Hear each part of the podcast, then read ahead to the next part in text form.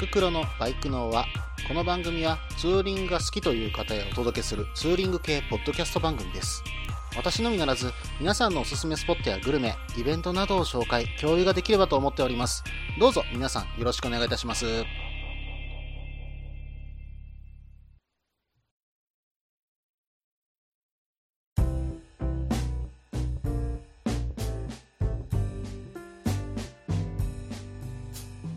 新年明けましておめでとうございます。バイクのは第42回、お相手はタククロウです。どうぞよろしくお願いいたします。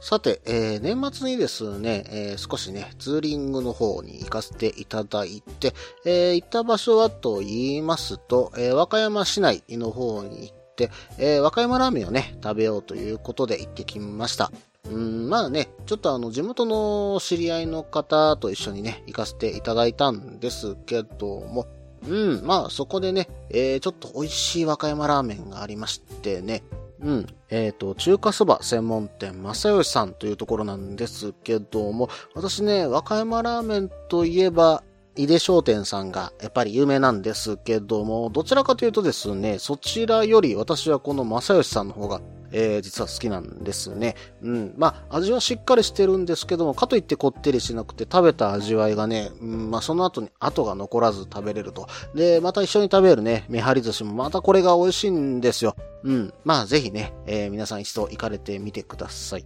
で、12月の30日、これがまたね、ちょっと微妙な天候だったのかな。最初は曇りでね、えー途中からちょっと晴れては来たんですけども、そのままね、えーラーメンを食べた後に、うん、肩までね、えーそのままツーリングして、えー日帰りでね、そのまま、えー帰らせていただきました。うん、まあ、肩のね、岬が私結構好きなんですよね。で、今回ね、うーんとね、本当に空気が澄んでいたんで、えー淡路島がくっきり見れるのはもちろんのこと、えー当然ね、友ヶ島も見えたんですけども、徳島までね、えーはっきり、えー見えることができました。で、こちらのね、え実は肩の岬のところに、うん、あの、有名なね、え食べるところは、えまあちょっと有名な商店さんはあるんですけども、そちらではなくてですね、うん、あの、ヒーナの湯、加田淡島温泉大阪屋ヒーナの湯というところがあるんですね。まあホテルなんですけども、えーこちらのね、えー屋上に露天風呂がね、屋上と言ったらいいのかな？うん。まああの、一番最上階がね、えー露天風呂になってるんですね。で、先ほどね、申し上げた、え景色がね、一望しながら入れる露天風呂となっております。え私ね、こちらの温泉結構好きなんですよ。うん。で、この日帰り入浴に関してはですね、えー11時から14時半、えーそしてですね、15時から19時という風になっています。えー入浴料はね、1人900円となってますんでね、えーぜひね、一度皆さん行かれてみてください。うん。それとね、今回のツーリング、えー今回インカム導入をさせていただきましたよ。うん、まあ、かといってね、え他の方が、えーインカムを持ってたわけではなかったので、今回はあくまで、え音楽を聴くため、えーもう一つは、え実はツイキャスをね、えーさせていただきました。うん、まあ、ツイキャスはね、ちょっと難しいかなと。うん、走りながらね、やっぱり喋るっていうことが本当に難しいなっていうのはよくわかりました。えー脳がね、そちらの方に動かないんでしょうね。うん、まあ、喋ってたとしてもそのところの景色をただつらつらと喋ってるだけになっちゃったような感じもしますしね。うん、それとね、えっ、と、皆さんのコメントを読み上げにはしてたんですけども、うん、まあね、やっぱりね、頭に残らないっていうかね、うん、まあ、聞き逃してる部分が多くてですね、えーそこまでね、戻って喋るってことができないんですよね。うん、まあ、単にね、私がついていけない、まあ、頭が悪いのかもしれませんけども、うん、なかなかね、走りながらツイキャスをする。うん、まあ、その場所をね、えー本当に走行中で伝えるということは、うん、まあ、できるのかなとは思うんですけども、考えまで、まあ、本当に考えて喋るっていうところまではやっぱりついていかないのかなっていうふうにちょっと思いましたね。うん、まあ、今後ちょっと練習しながらやっていこうかなと思うところもあります。えーそれとね、えーやはりね、音楽ですね。うん、やっぱり音楽があるツーリングっていうのは、本当にね、うん、まあ気持ちが本当に変わりましたよね。うん、音楽があることによってですね、うん、まあその時その時の走っていく風景っていう見え方がね、えー、また変わってくるのかなっていうふうにちょっと思いました。まあその時に流してる曲によってね、えー、その時の風景が変わる。これもまた一興なんじゃないかなというふうにちょっとね、感じさせてもらったとこでしたね。うん。まあ今後ね、少し音楽もいろんなもの持ち歩こうかと思っています。はい。えー、それではね、コーナーの方に行きましょうか。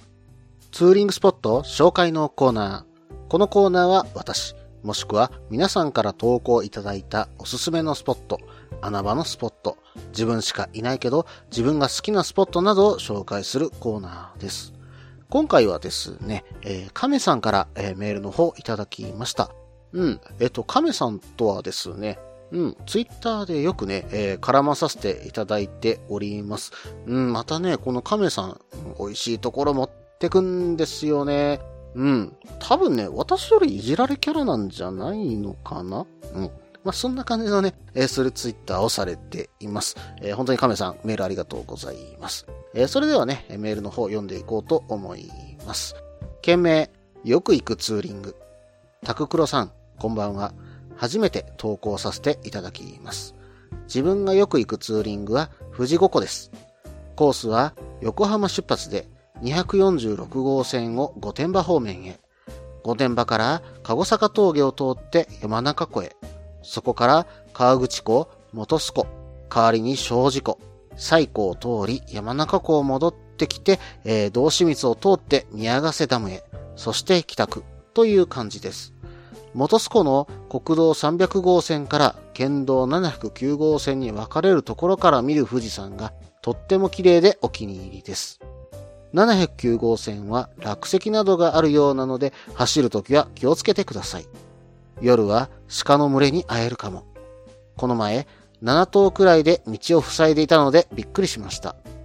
基本的にほとんど走っているだけなんですが、唯一寄って必ず食べるものがありまして、道の駅富士吉田にある沙織のりとるキッチンの信玄ソフトクリーム。これはぜひ食べていただきたいです。すぐに溶けてきちゃうので手がベトベトにならないように気をつけてください。ちなみに、道の駅富士吉田内にあるフードコートはメニューが少なく、蕎麦をいただきましたがあまり美味しくなかったです。食事を取りたいなら他に行った方が良いかと。食事は山中湖にある庄屋というほうとう石臼引き蕎麦のお店によく寄ります。ほうとう美味しいです。このコースで約200キロくらいですからね。時間は9時間ぐらい。ほぼすり抜けせず、休憩が多いので、距離の割には時間がかかってるかも。おっさんなもので。いつも一緒に行く方が既婚者なもので、なかなか遅くもで、ツーリングってのが無理なので、そんなに走れませんが、富士五湖周辺は良いところなどで気に入っています。この前の ETC の女性があった時に ETC をつけたので、これから開拓できたらと思っております。開拓が成功しましたら、また投稿させていただきます。ダブンの上、面白くないかもしれませんが、よろしくお願いします。ネタがダブってしまっていたらすいません。亀さん、メールの方、本当にありがとうございます。うん、富士五湖周辺ですか。うん、私もね、昔はよくこの辺り、えー、よく行ってたんですよ。うん、ただツーリングではなかったんですけどもね。うん、で、この間ね、旅バイク祭りに行った時に、久しぶりにね、国道139号線ですか。うん、あれを通ってね、走っている時にですね、えー、本当にね、タイブヤク祭り自身も楽しかったですし、えー、それともう一つ、えー、本当に懐かしさもね、うん、感じながらね、えツーリングさせていただきました。うん、本当に楽しかったなうん、あの道走ったのも実はね、えー、十数年ぶりぐらいだったかな。うん。それで走っていくうちに、だんだんとね、えー、道も思い出したっていうのもあったんですけどもね。はい。えー、それではね、えー、亀さんのメール、詳しく見ていきましょうか。うん。最初に書かれていたのは、えー、横浜出発で246号線。それを御殿場方面へという風に書かれていました。えー、その後、籠坂峠を通って山中湖へ抜けているということなので、うん、これは国道246号線から御殿場市内で、えー、国道138号線、これをですね、北上して、えっ、ー、と、須走のインターあたりだったかな。うん。そのあたりから、えー、有料道路になったかと思います。えー、東富士五湖道路ですね。こちらには入らずに国道138号線を抜けてるのではないかなと、えー、想像しております。うん。そこからね、えー、山中湖から川口湖、そして元栖湖、庄司湖、西湖とね、えー、富士五湖を巡っていくような旅ですね。うん、なかなかね、えー、この五湖を回るっていうのは、ちょっとね、観光地もあるんでね、うん、川口湖近辺とかはやっぱりね、えー、人が多いので、渋滞も結構発生してますんでね、そのあたりの交通には気をつけていただきたいのですけども、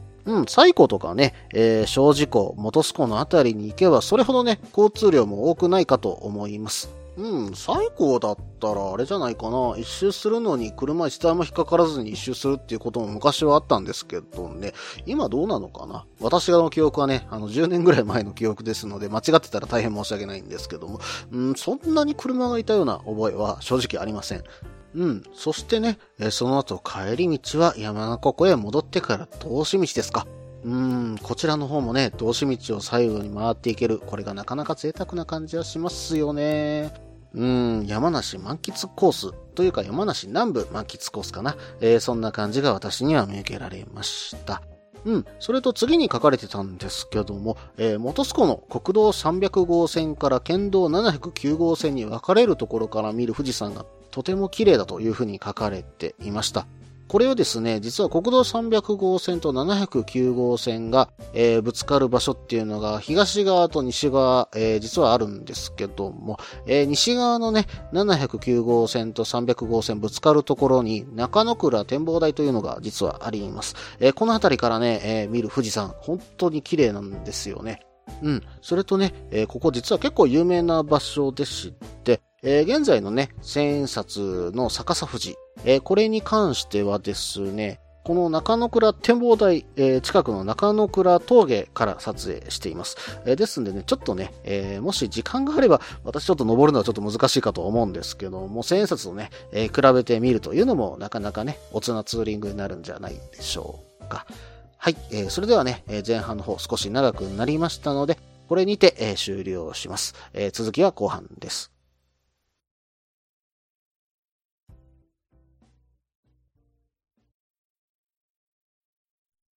みんなでバイクの輪を広げよう。ツーリングスポットデータベース番組、バイクの輪は毎月2回程度不定期更新中です。皆さんよろしくお願いいたします。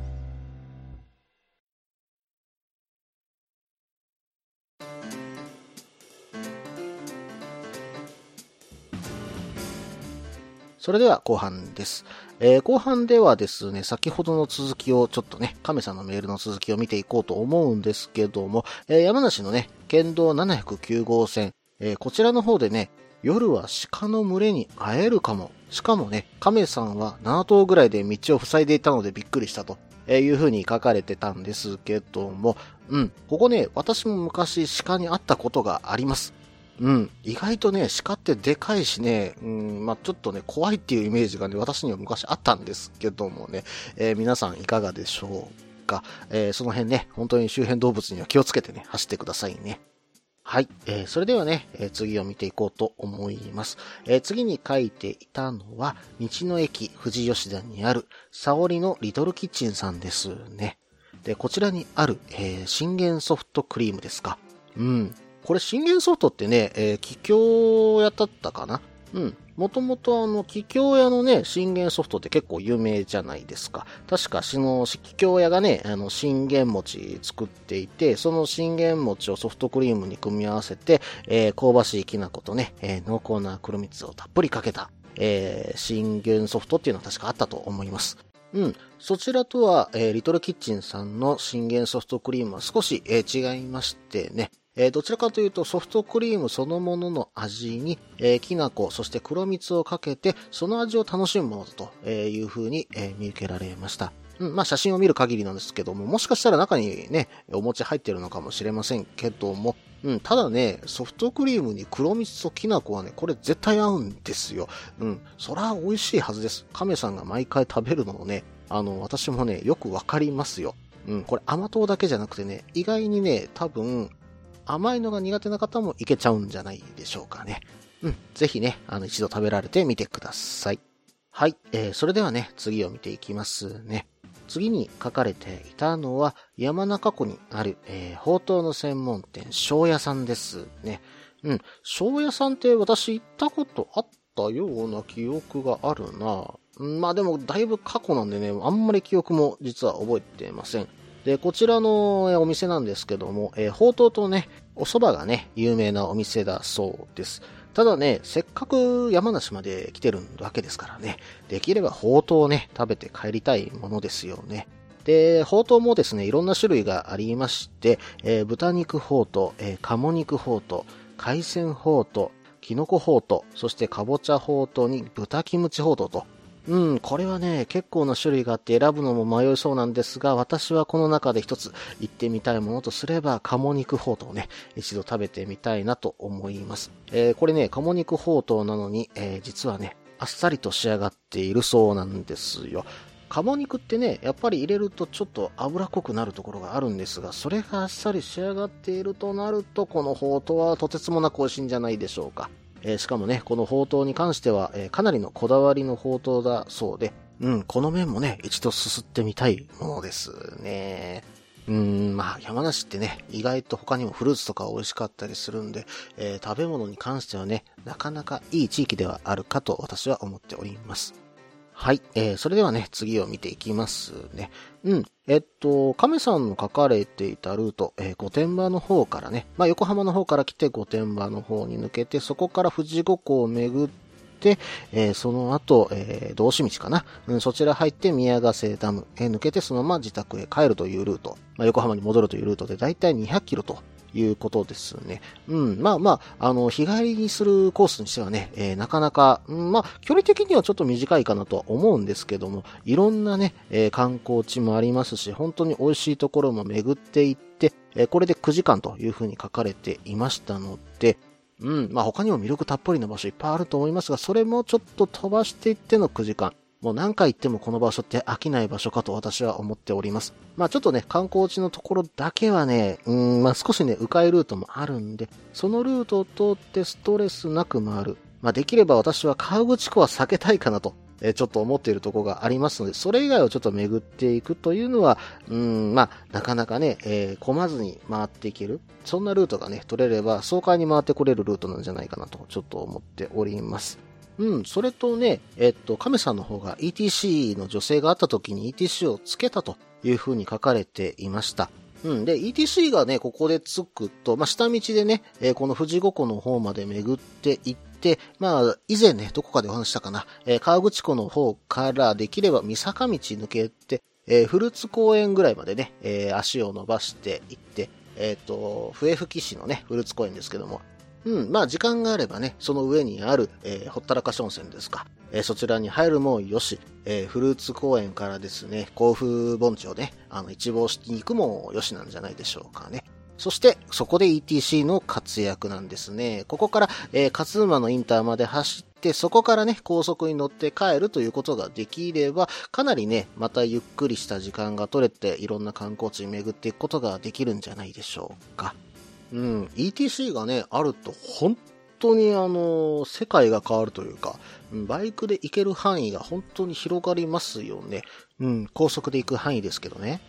うん、私もね、以前乗ってた ST250、うん、この時に初めて実は ETC をつけたんですけども、うん、まあ、だいたい1日に300キロちょっとぐらい走ると下道ツーリングってなかなかね、体に来るんですが、うん、まあ ETC をつけることによってね、その壁もやっぱり越えれて、1日に400キロぐらいはね、楽に走れるようになった覚えがあります。まあ、ただね、その当時 ST250 に乗ってた時は、高速に乗って100キロ出すので、ヒーコラヒーコラ言ってましたけどもね、えー、今のね、CRF だとまだまだ、うん、まあ短気筒の割にあれ高速結構走るんで、うん、まあちょっとね、この間富士山、まああの、それこそサイバイク祭り行った時に関しては、そんなにね、高速も苦じゃなかったんですよ。うん。まあ、意外と CRF 高速走りますよ。うん。まあまあ話はちょっと戻しますけども、えー、ETC に関しては、うん、もうぜひね、えー、つけていただいて、えー、ロングのツーリングを楽しむ。うん。まあ当然ね、ETC をつけてないからといって高速に乗れないわけではないんですけども、やっぱりね、料金所でお金出すのめんどくさいですよ。グローブ外して、まあどっかに入れている財布から、えー、お金を抜き出して、それして、えー、料金所のおっちゃんに渡して、それでお釣りをもらって、また、えー、しまって、えさらにグローブをはめて出発ですよ。うん、まあ、それのせいでね、結局高速乗るのが億劫になってたっていうのもね、え、実はあったりするんですよね。うん、もう今ではね、ETC なしの車体っていうのは正直私はね、私はですよ。うん、まああの、もう今はちょっと辛くて乗れないかなというふうにちょっと思っております。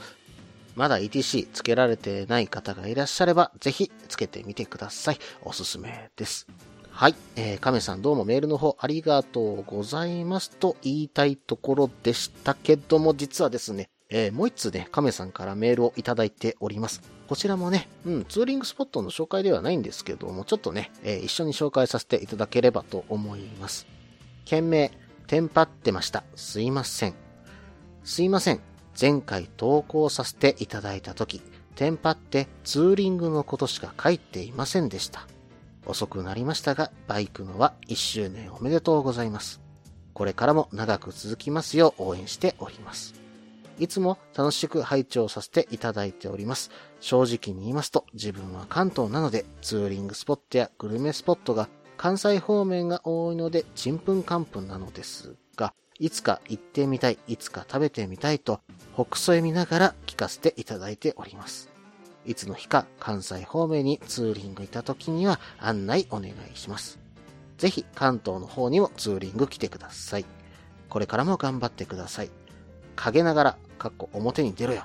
応援しています。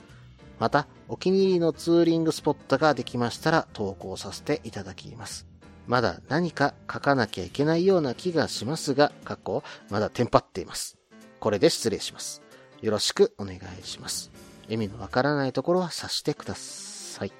はい、亀さん2通も本当にメールありがとうございます。うん、あのー、実はね、ツイッターの方で亀さんにですね、うん、あの、ツーリングスポット送ってくださいっていう風にね、実は、えぜひ送ってくださいとお願いさせていただきましたところ、え送ってくれたメールが先ほどの、えツーリングスポットの紹介のメールだったということなんです。うん、まあそのことに対しての、えメールだったんですけども、うん、あの、亀さん、関西の方に来られたら、えー、ぜひね、あの、一緒にツーリングさせてください。えー、関東の方はね、私もちょっとなかなかね、えー、行く機会がありませんので、どこかで行けたらね、レンタルバイクでも借りて、えー、本当に一緒にね、皆さんと走ってみたいと、えー、ちょっと思っております。えその時はまたね、よろしくお願いしますね。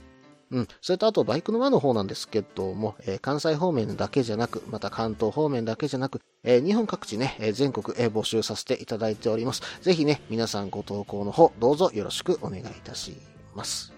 亀さん、本当にね、メールの方を送っていただいてありがとうございました。えこれからもね、どしどしメールの方送ってくださいね。よろしくお願いいたします。はい、えー、それではね、後半の方、これにて終了しようと思います。引き続きましてエンディングですけども、その前に CM です。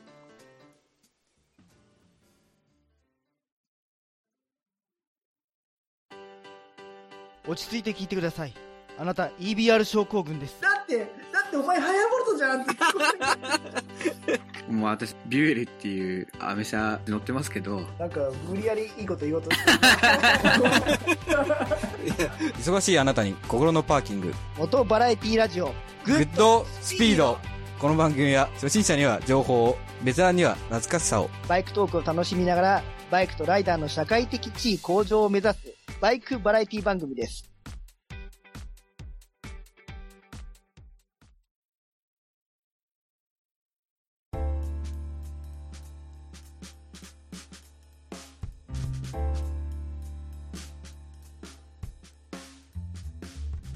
はい、ここからエンディングです。エンディングではですね、ちょっと面白いニュースが載ってたので、まあ、あの、ツイッターの方にもね、お話しさせていただいたんですけども、ホンダさんがね、出した、えラスベガスのねえ、見本市かな？うん、家電見本市でえ、発表されたものなんですけども、ホンダライディングアシストというね、えバイクを発表されてましたよね。うん、これはね、私本当に驚きの技術だと思ってるんですけども、えーライダーが乗ってる、えー乗ってないにも関係なくですね、スタンドなしで、スタンドなしですよ。バイクが自立するんですよ。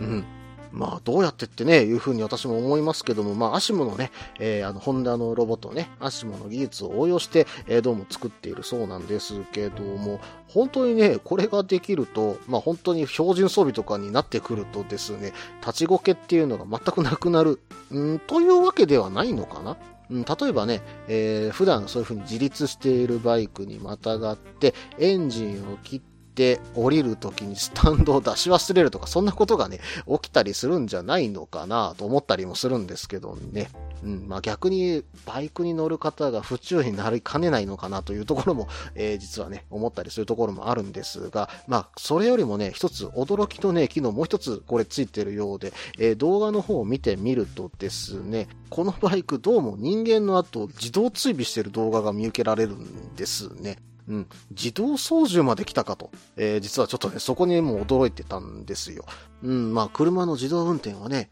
うん、まあ、東京オリンピックに間に合わせるんだっていうような感じでね、えー今すごい技術開発が進んでいると思うんですけども、まさかね、えーバイクでもまあそういうことができるんじゃないのかなっていうところまでね、この動画を見ると思っちゃいましたよね。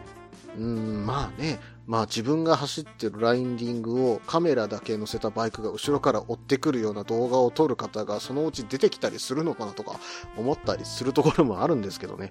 うん、ただね、これ開発、何を目的にこれを開発したのかな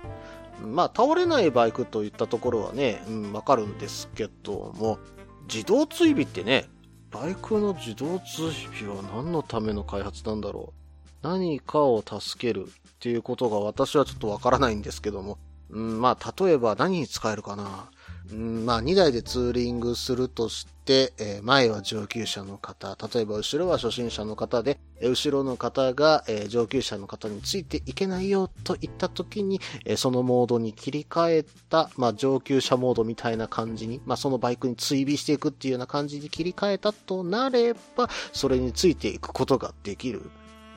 そんな機能いるかな？うん、まあ多分いらないでしょうね。まあ何の目的で作ってるのか、ちょっと私には正直見えなかったんで、えぜひね、ちょっとそのあたり、えー教えてください。皆さんのご想像から、えー教えていただければ非常に楽しい会話ができるかと思います。ぜひね、よろしくお願いいたします。この番組では皆さんからのメールを募集しています。ツーリングスポット紹介のコーナーでは、おすすめのスポット、穴場のスポット、自分しかいないけど自分が好きなスポット、自分じゃいけないけど良さそうなスポットを教えてください。また、旅先グルメのコーナー、イベント紹介のコーナー、ツーリングアイテムのコーナー、温かいお便りも待っています。できる限りご紹介させていただきます。メールはブログの方にメールフォームを設置しています。もしくはツイッターで直接メッセージいただいても構いません。ツイッターはタククロで検索していただければ CRF の画像でわかるかと思います。ではお便りお待ちしております。と同時に今回第42回ですね。えー2017年第1回目でした。えー最後まで聞いていただいてどうもありがとうございました。